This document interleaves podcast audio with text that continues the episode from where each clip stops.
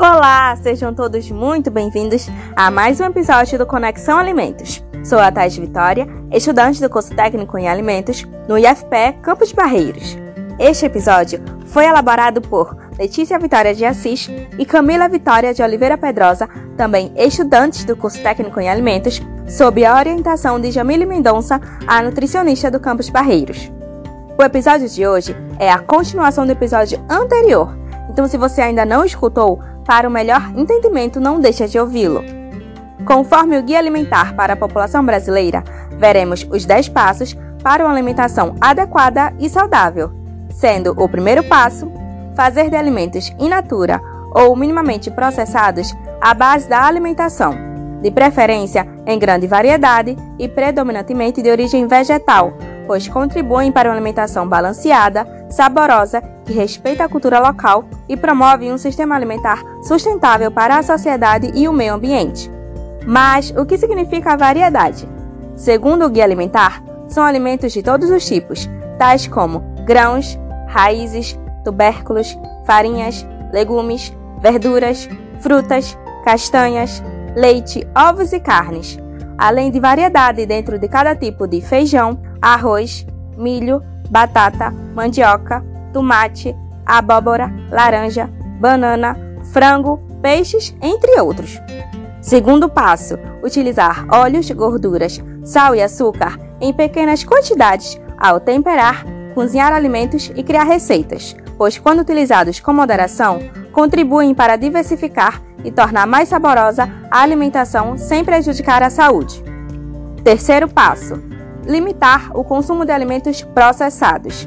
Os ingredientes e métodos usados na fabricação de alimentos processados, como conserva de legumes, compota de frutas, pães e queijos, alteram de modo desfavorável a composição nutricional dos alimentos dos quais derivam. Em pequenas quantidades, podem ser consumidos como ingredientes de receitas culinárias ou parte de refeições baseadas em alimentos in natura ou minimamente processados.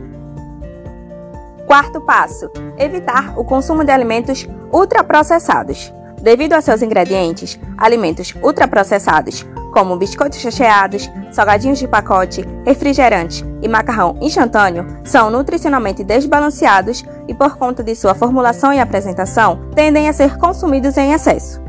Quinto passo: comer com regularidade e atenção em ambientes apropriados e, sempre que possível, com companhia.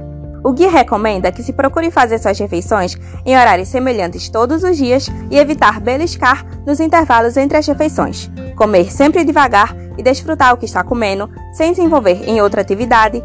Comer em locais limpos, confortáveis e tranquilos, onde não haja estímulos para o consumo de quantidades ilimitadas de alimento, sempre que possível em companhia, porque a companhia durante as refeições favorece o comer com regularidade e atenção, ampliando o desfrute da alimentação. Sexto passo: fazer compras em locais que ofertem variedade de alimentos in natura ou minimamente processados. O guia indica que se procure fazer compras de alimentos em mercados, feiras livres e feiras de produtores e outros locais que comercializam variedade de alimentos in natura ou minimamente processados, dando preferência aos legumes, verduras, frutas da estação e cultivados localmente. Sempre que possível, adquirindo alimentos orgânicos e de base agroecológica de preferência diretamente dos produtores. Sétimo passo: desenvolver, exercitar e partilhar habilidades culinárias. Se você tem habilidades culinárias, procure desenvolvê-las e partilhá-las, principalmente com crianças e jovens. E se você não tem, procure adquiri-las. Para isso, você pode conversar com pessoas que sabem cozinhar, pedir receitas a familiares, amigos e colegas, ler livros, consultar a internet ou até mesmo fazer cursos. Oitavo passo: planejar o uso do tempo para dar à alimentação o espaço que ela merece. Planeje as compras de alimentos, organize a dispensa doméstica e defina com antecedência o cardápio da semana.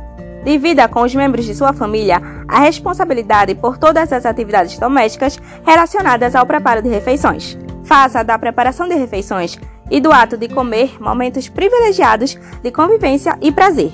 Reavalie como você tem usado o seu tempo e identifique quais atividades poderiam ceder espaço para a alimentação.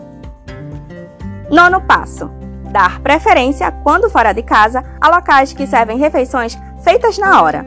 No dia a dia, recomenda-se que procure locais que servem refeições feitas na hora e a preço justo. Restaurantes de comida a quilo podem ser boas opções, assim como refeitórios que servem comida caseira em escolas ou no local de trabalho. Evite fast food. Décimo passo: ser crítico quanto a informações, orientações e mensagens sobre alimentação veiculadas em propagandas comerciais. Lembre-se de que a função essencial da publicidade é aumentar a venda de produtos e não informar ou, menos ainda, educar as pessoas.